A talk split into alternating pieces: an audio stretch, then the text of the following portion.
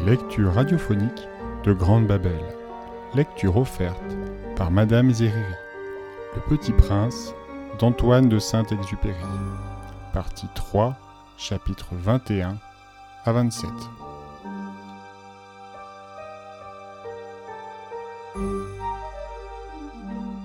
Chapitre 21 C'est alors qu'apparut le renard.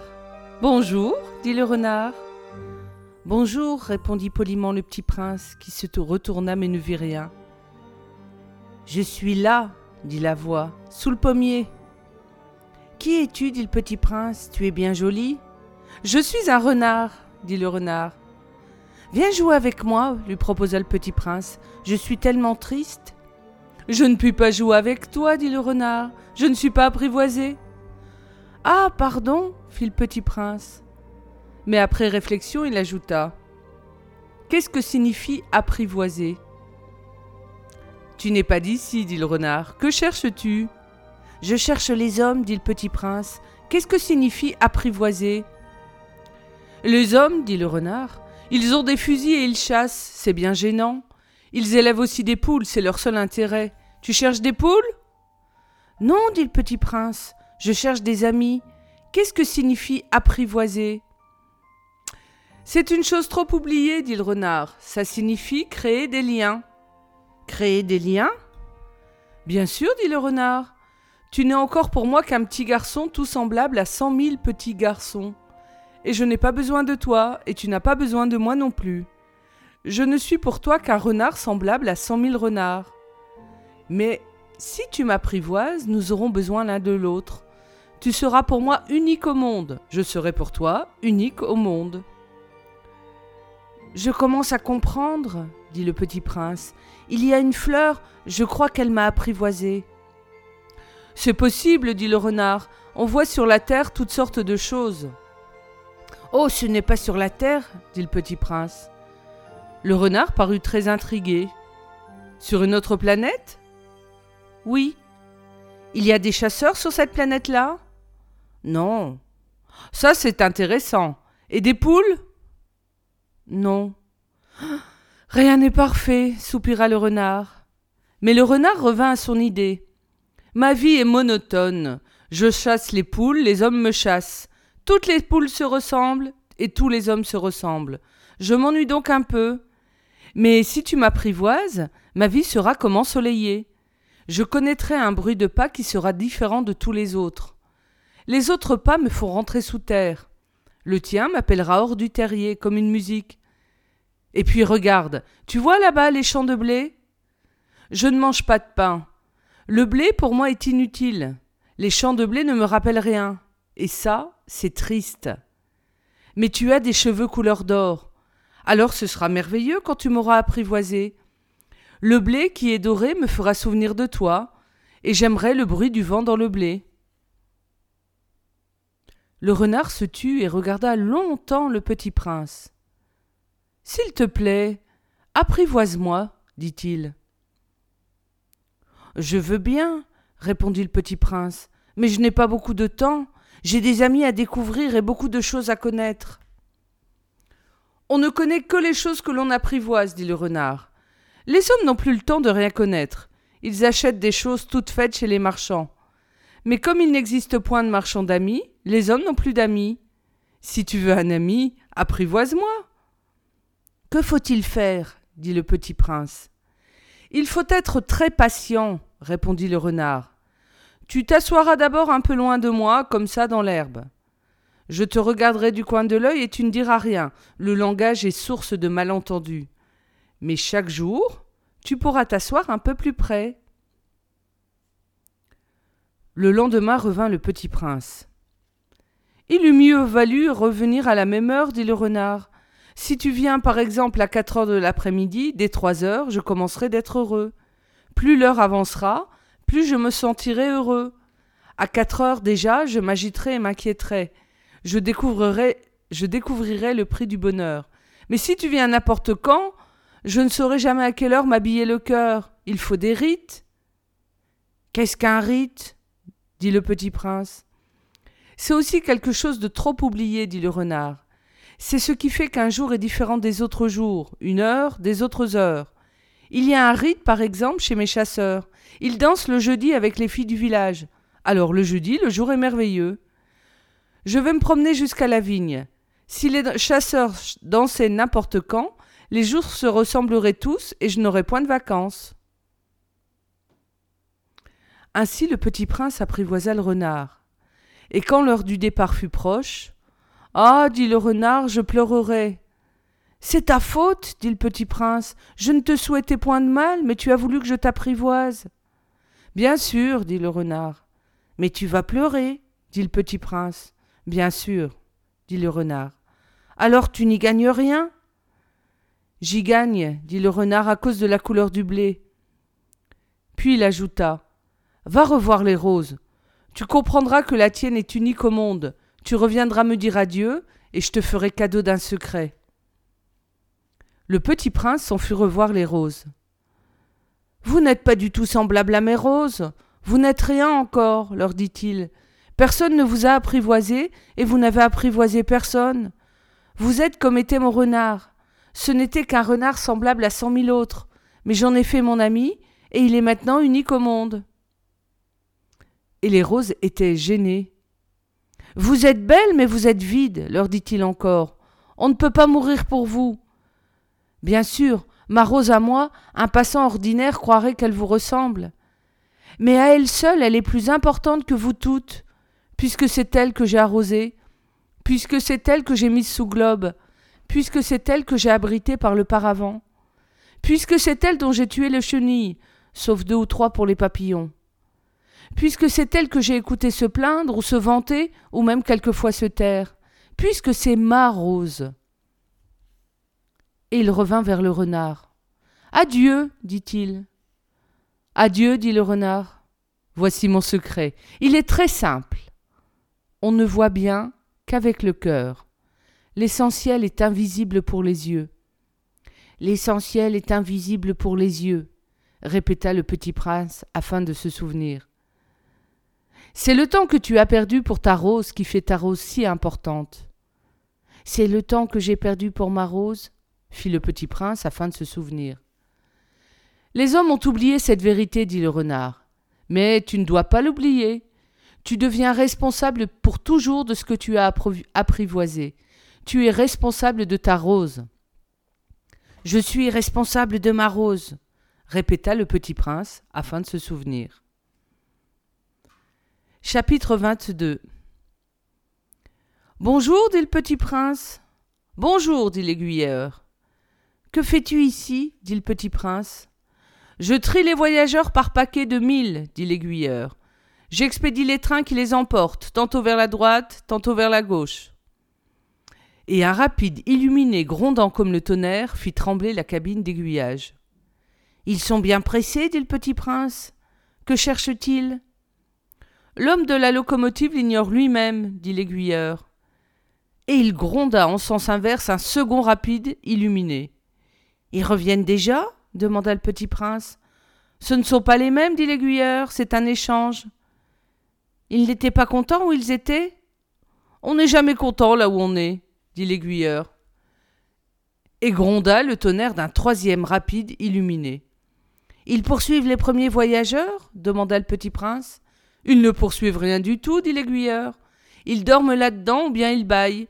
Les enfants seuls écrasent leur nez contre les vitres. Les enfants seuls savent ce qu'ils cherchent, fit le petit prince. Ils perdent du temps pour une poupée de chiffon et elle devient très importante, et si on la leur enlève, ils pleurent. Ils ont de la chance, dit l'aiguilleur. Chapitre 23 Bonjour, dit le petit prince. Bonjour, dit le marchand. C'était un marchand de pilules perfectionnées qui apaise la soif. On en avale une par semaine et l'on n'éprouve plus le besoin de boire. Pourquoi vends-tu ça? dit le petit prince. C'est une grosse économie de temps, dit le marchand.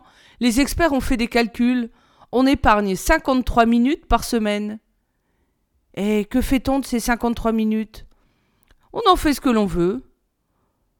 Moi, dit le petit prince, si j'avais cinquante-trois minutes à dépenser, je marcherais tout doucement vers une fontaine. Chapitre 24 Nous en étions au huitième jour de ma panne dans le désert, et j'avais écouté l'histoire du marchand en buvant la dernière goutte d'eau, la dernière goutte de ma provision d'eau. Ah, dis-je au petit prince, ils sont bien jolis tes souvenirs. Mais je n'ai pas encore réparé mon avion. Je n'ai plus rien à boire et je serais heureux, moi, aussi, si je pouvais marcher tout doucement vers une fontaine. Mon ami le renard, me dit-il, mon petit bonhomme, il ne s'agit plus du renard. Pourquoi? Parce qu'on va mourir de soif. Il ne comprit pas mon raisonnement. Il me répondit. C'est bien d'avoir eu un ami, même si l'on va mourir. Moi, je suis bien content d'avoir eu un ami renard. Il ne mesure pas le danger, me dis-je. Il n'a jamais ni faim ni soif. Un peu de soleil lui suffit. Mais il me regarda et répondit à ma pensée. J'ai soif aussi, cherchons un puits. J'eus un geste de lassitude. Il est absurde de chercher un puits au hasard dans l'immensité du désert. Cependant, nous nous mîmes en marche. Quand nous eûmes marché des heures en silence, la nuit tomba, et les étoiles commencèrent de s'éclairer. Je les apercevais comme en rêve, ayant un peu de fièvre à cause de ma soif. Les mots du petit prince dansaient dans ma mémoire. Tu as donc soif, toi aussi lui demandai-je. Mais il ne répondit pas à ma question. Il me dit simplement L'eau peut être. Le... L'eau peut aussi être bonne pour le cœur. Je ne compris pas sa réponse, mais je me tus. Je savais bien qu'il ne fallait pas l'interroger. Il était fatigué, il s'assit. Je m'assis auprès de lui. Et après un silence, il dit encore Les étoiles sont belles, à cause d'une fleur que l'on ne voit pas. Je répondis Bien sûr, et je regardai sans parler les plis du sable sous la lune. Le désert est beau, ajouta-t-il. Et c'était vrai. J'ai toujours aimé le désert. On s'assoit sur une dune de sable, on ne voit rien, on n'entend rien, et cependant quelque chose rayonne en silence. Ce qui embellit le désert, dit le petit prince, c'est qu'il cache un puits quelque part. Je fus surpris de comprendre soudain ce mystérieux rayonnement du sable. Lorsque j'étais petit garçon, j'habitais une maison ancienne, et la légende racontait qu'un trésor y était enfoui. Bien sûr, personne, jamais personne, n'a su le découvrir, ni peut-être même ne l'a cherché, mais il enchantait toute cette maison, Ma maison cachait un secret au fond de son cœur. Oui, dis-je au petit prince, qu'il s'agisse de la maison des étoiles ou du désert, ce qui fait leur beauté est invisible. Je suis content, dit-il, que tu sois d'accord avec mon renard. Comme le petit prince s'endormait, je le pris dans mes bras et me remis en route. J'étais ému. Il me semblait porter un trésor fragile. Il me semblait même qu'il n'y eût rien de plus fragile sur la terre. Je regardais à la lumière de la lune ce front pâle, ses yeux clos, ses mèches de cheveux qui tremblaient au vent, et je me disais Ce que je vois là n'est qu'une écorce, le plus important est invisible. Comme ses lèvres entr'ouvertes ébauchaient un demi-sourire, je me dis encore Ce qui m'émeut si fort de ce petit prince endormi, c'est sa fidélité pour une fleur. C'est l'image d'une rose qui rayonne en lui comme la flamme d'une lampe, même quand il dort et je le devinais plus fragile encore. Il faut bien protéger les lampes. Un coup de vent peut les éteindre. Et marchant ainsi, je découvris le puits au lever du jour. Chapitre 15 Les hommes, dit le petit prince, ils s'enfournent dans les rapides, mais ils ne savent plus ce qu'ils cherchent. Alors ils s'agitent, ils tournent en rond. Et il ajouta Ce n'est pas la peine. Le puits que nous avions atteint ne ressemblait pas au puits saharien. Les puits sahariens sont de simples trous creusés dans le sable. Celui-là ressemblait à un puits de village. Mais il n'y avait là aucun village et je croyais rêver. C'est étrange, dis-je au petit prince, tout est prêt. La poulie, le seau et la corde. Il rit, toucha la corde, fit jouer la poulie. Et la poulie gémit comme gémit une vieille girouette quand le vent a longtemps dormi. Tu entends, dit le petit prince quand nous réveillons ce puits, et il chante. Je ne voulais pas qu'il fît un effort. Laisse-moi faire, lui dis-je, c'est trop lourd pour toi. Lentement, je hissai le seau jusqu'à la margelle. Je l'y installai bien d'aplomb. Dans mes oreilles durait le chant de la poulie, et dans l'eau qui tremblait encore, je voyais trembler le soleil. J'ai soif de cette eau-là, dit le petit prince. Donne-moi à boire. Et je compris ce qu'il avait cherché. Je soulevai le seau jusqu'à ses lèvres. Il but les yeux fermés. C'était doux comme une fête. Cette eau était bien autre chose qu'un aliment. Elle était née de la marche sous les étoiles, du chant de la poulie, de l'effort de mes bras. Elle était bonne pour le cœur, comme un cadeau. Lorsque j'étais petit garçon, la lumière de l'arbre de Noël, la musique de la messe de minuit, la douceur des sourires, faisaient ainsi tout le rayonnement du cadeau de Noël que je recevais. Les hommes de chez toi, dit le petit prince, cultivent cinq mille roses dans un même jardin, et ils n'y trouvent pas ce qu'ils cherchent. Ils ne le trouvent pas, répondis-je. Et cependant, ce qu'ils cherchent pourrait être trouvé dans une seule rose, ou un peu d'eau. Bien sûr, répondis-je. Et le petit prince ajouta. Mais les yeux sont aveugles, il faut chercher avec le cœur. J'avais bu, je respirais bien. Le sable levé du jour est couleur de miel. J'étais heureux aussi de cette couleur de miel. Pourquoi fallait-il que j'eusse de la peine? Il faut que tu tiennes ta promesse, me dit doucement le petit prince qui de nouveau s'était assis auprès de moi. Quelle promesse? Tu sais, une muselière pour mon mouton. Je suis responsable de cette fleur. Je sortis de ma poche mes ébauches de dessin. Le petit prince les aperçut et dit en riant tes baobabs, ils ressemblent un peu à des choux. Oh Moi qui étais si fier des baobabs. Ton renard, ses oreilles, elles ressemblent un peu à des cornes et elles sont trop longues. Et il rit encore. Tu es injuste, petit bonhomme. Je ne savais rien dessiner que les boas fermés et les boas ouverts. Ah, ça ira, dit-il, les enfants savent. Je crayonnai donc une muselière, et j'eus le cœur serré en la lui donnant. Tu as des projets que j'ignore. Mais il ne me répondit pas, il me dit Tu sais, ma chute sur la terre, c'en sera demain l'anniversaire.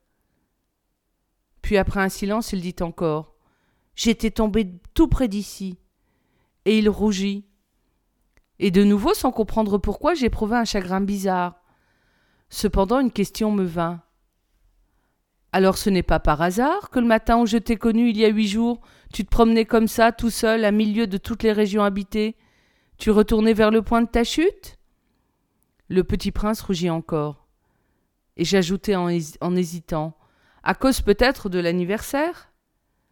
Le petit prince rougit de nouveau. Il ne répondait jamais aux questions, mais quand on rougit, ça signifie oui, n'est-ce pas? Ah, lui dis-je, j'ai peur. Mais il me répondit tu dois maintenant travailler, tu dois repartir vers ta machine. Je t'attends, reviens demain soir. Mais je n'étais pas rassuré. Je me souvenais du renard. On risque de pleurer un peu si on s'est laissé apprivoiser. Chapitre 26 Il y avait à côté du puits une ruine de vieux murs de pierre. Lorsque je revins de mon travail le lendemain soir, j'aperçus de loin mon petit prince assis, là-haut, les jambes pendantes, et je l'entendis qui parlait. Tu ne t'en souviens donc pas disait-il, ce n'est pas tout à fait d'ici? Une autre voix lui répondit sans doute, puisqu'il répliqua. Si, si, c'est bien le jour, mais ce n'est pas ici l'endroit. Je poursuivis ma marche vers le mur. Je ne voyais ni n'entendais toujours personne. Pourtant le petit prince répliqua de nouveau. Bien sûr. Tu verras où commence ma trace dans le sable. Tu n'as qu'à m'y attendre, j'y serai cette nuit. J'étais à vingt mètres du mur et je ne voyais toujours rien. Le petit prince dit encore après un silence. Tu as du bon venin? Tu es sûr de ne pas me faire souffrir longtemps? Je fis halte, le cœur serré, mais je ne comprenais toujours pas. Maintenant va-t'en, dit-il, je veux redescendre. Alors j'abaissai moi-même les yeux vers le pied du mur et je fis un bond. Il était là, dressé vers le petit prince un de ces serpents jaunes qui vous exécutent en trente secondes. Tout en fouillant ma poche pour en tirer mon revolver, je pris le pas de course, mais au bruit que je fis, le serpent se laissa doucement couler dans le sable, comme un jet d'eau qui meurt, et sans trop se presser, se faufila entre les pierres avec un léger bruit de métal. Je parvins au mur juste à temps pour y recevoir dans les bras mon petit bonhomme mon petit bonhomme de prince, pâle comme la neige. Quelle est cette histoire-là? Tu parles maintenant avec les serpents? J'avais défait son éternel cache-nez d'or, je lui avais mouillé les tempes et l'avais fait boire, et maintenant je n'osais plus rien lui demander. Il me regarda gravement et m'entoura le cou de ses bras. Je sentais battre son cœur comme celui d'un oiseau qui meurt quand on l'a tiré à la carabine. Il me dit Je suis content que tu aies trouvé ce qui manquait à la machine. Tu vas pouvoir rentrer chez toi. Comment sais-tu? Je venais justement lui annoncer que, contre toute attente, j'avais réussi mon travail. Il ne répondit rien à ma question, mais il ajouta Moi aussi aujourd'hui je rentre chez moi. Puis, mélancolique C'est bien plus loin, et c'est bien plus difficile. Je sentais bien qu'il se passait quelque chose d'extraordinaire. Je le serrais dans mes bras comme un petit enfant, et cependant il me semblait qu'il coulait verticalement dans un abîme, sans que je puisse rien pour le retenir. Il avait le regard sérieux, perdu très loin. J'ai ton mouton, et j'ai la claisse pour le mouton, et j'ai la muselière. Et il sourit avec mélancolie. J'attendis longtemps, je sentais qu'il se réchauffait un peu. Je reprends. Je reprends à il avait le regard sérieux. Il avait le regard sérieux, perdu très loin. J'ai ton mouton, et j'ai la caisse pour le mouton, et j'ai la muselière. Et il sourit avec mélancolie. J'attendis longtemps. Je sentais qu'il se réchauffait peu à peu. Petit bonhomme, tu as eu peur? Il avait eu peur, bien sûr, mais il rit doucement. J'aurais bien plus peur ce soir. De nouveau, je me sentis glacé par le sentiment de l'irréparable, et je compris que je ne supportais pas l'idée de ne plus jamais entendre ce rire. C'était pour moi comme une fontaine dans le désert. Petit bonhomme, je veux encore t'entendre rire. Mais il me dit Cette nuit, ça fera un an. Mon étoile se trouvera juste au-dessus de l'endroit où je suis tombé l'année dernière. Petit bonhomme, n'est-ce pas que c'est un mauvais rêve, cette histoire de serpent et de rendez-vous et d'étoiles? Mais il ne répondit pas à ma question, il me dit Ce qui est important, ça ne se voit pas. Bien sûr, c'est comme pour la fleur. Si tu aimes une fleur qui se trouve dans une étoile, c'est doux, la nuit, de regarder le ciel. Toutes les étoiles sont fleuries. Bien sûr. C'est comme pour l'eau. Celle que tu m'as donnée à boire était comme une musique, à cause de la poulie et de la corde. Tu te rappelles, elle était bonne. Bien sûr. Tu regarderas la nuit les étoiles. C'est trop petit chez moi pour que je te montre où se trouve la mienne. C'est mieux comme ça. Mes étoiles, ça sera pour toi une des étoiles. Alors toutes les étoiles, tu aimeras les regarder. Elles seront toutes tes amies, et puis je vais te faire un cadeau. Il rit encore. Ah, petit bonhomme, petit bonhomme, j'aime entendre ce rire. Justement, ce sera mon cadeau. Ce sera comme pour l'eau. Que veux-tu dire? Les gens ont des étoiles qui ne sont pas les mêmes. Pour les uns qui voyagent, les étoiles sont des guides. Pour d'autres, elles ne sont rien que des petites lumières. Pour d'autres, qui sont savants, elles sont des problèmes. Pour mon businessman, elles étaient de l'or. Mais toutes les étoiles se taisent. Toi, tu auras des étoiles comme personne n'en a. Que veux-tu dire? Quand tu regarderas le ciel la nuit, puisque j'habiterai dans l'une d'elles, puisque je rirai dans l'une d'elles, alors ce sera pour toi comme si riaient toutes les étoiles. Tu auras, toi, des étoiles qui savent rire. Et il rit encore.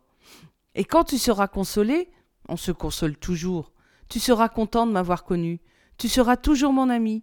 Tu auras envie de rire avec moi. Et tu ouvriras parfois ta fenêtre, comme ça, pour le plaisir. Et tes amis seront bien étonnés de te voir rire en regardant le ciel. Alors tu leur diras Oh, les étoiles Ça me fait toujours rire. Et ils te croiront fou. Je t'aurais joué un bien vilain tour. Et il rit encore. Ce sera comme si je t'avais donné au lieu d'étoiles des tas de petits grelots qui savent rire. Et il rit encore. Puis il redevint sérieux. Cette nuit, tu sais, ne viens pas. Oh, je ne te quitterai pas. J'aurai l'air d'avoir mal, j'aurai un peu l'air de mourir, c'est comme ça, ne viens pas voir ça, ce n'est pas la peine. Je ne te quitterai pas. Mais il était soucieux. Je te dis ça, c'est à cause aussi du serpent. Il ne faut pas qu'il te morde. Les serpents, c'est méchant. Ça peut mordre pour le plaisir. Je ne te quitterai pas. Mais quelque chose le rassura. C'est vrai qu'ils n'ont plus de venin pour la seconde morsure. Cette nuit-là, je ne le vis pas se mettre en route. Il s'était évadé sans bruit. Quand je réussis à le rejoindre, il marchait, décidé, d'un pas rapide. Il me dit seulement Ah Tu es là? Et il me prit par la main. Mais il se tourmenta encore. Tu as eu tort de venir, tu auras de la peine. J'aurai l'air d'être mort et ce ne sera pas vrai. Moi, je me taisais. Tu comprends, c'est trop loin, je ne peux pas emporter ce corps-là, c'est trop lourd. Moi, je me taisais. Mais ce sera comme une vieille écorce abandonnée. Ce n'est pas triste, les vieilles écorces. Moi, je me taisais. Il se découragea un peu, mais il fit encore un effort. Ce sera gentil, tu sais. Moi aussi, je regarderai les étoiles. Toutes les étoiles seront des puits avec une poulie rouillée. Toutes les étoiles me verseront à boire. Moi, je me taisais. Ce sera tellement amusant.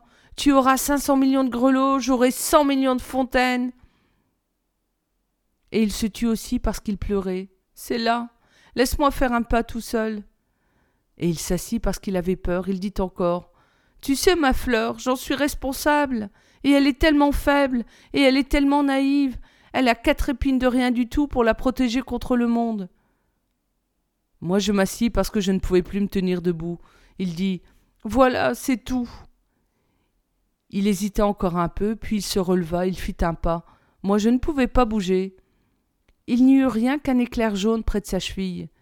Il demeura un instant immobile, il ne cria pas, il tomba doucement comme tombe un arbre. Ça ne fit même pas de bruit à cause du sable. Chapitre 27 Et maintenant, bien sûr, ça fait six ans déjà. Je n'ai jamais encore raconté cette histoire. Les camarades qui m'ont revu ont été bien contents de me revoir vivant. J'étais triste, mais je leur disais Oh, c'est la fatigue. Maintenant, je me suis un peu consolé, c'est-à-dire pas tout à fait.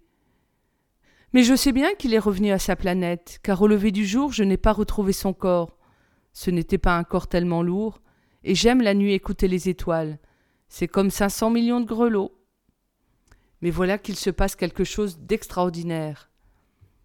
La muselière que j'ai dessinée pour le petit prince, j'ai oublié d'y ajouter la courroie de cuir.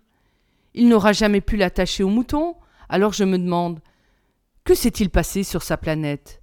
Peut-être bien que le mouton a mangé la fleur. Tantôt je me dis sûrement non, le petit prince enferme sa fleur toutes les nuits sous son globe de verre, et il surveille bien son mouton, alors je suis heureux. Et toutes les étoiles rient doucement.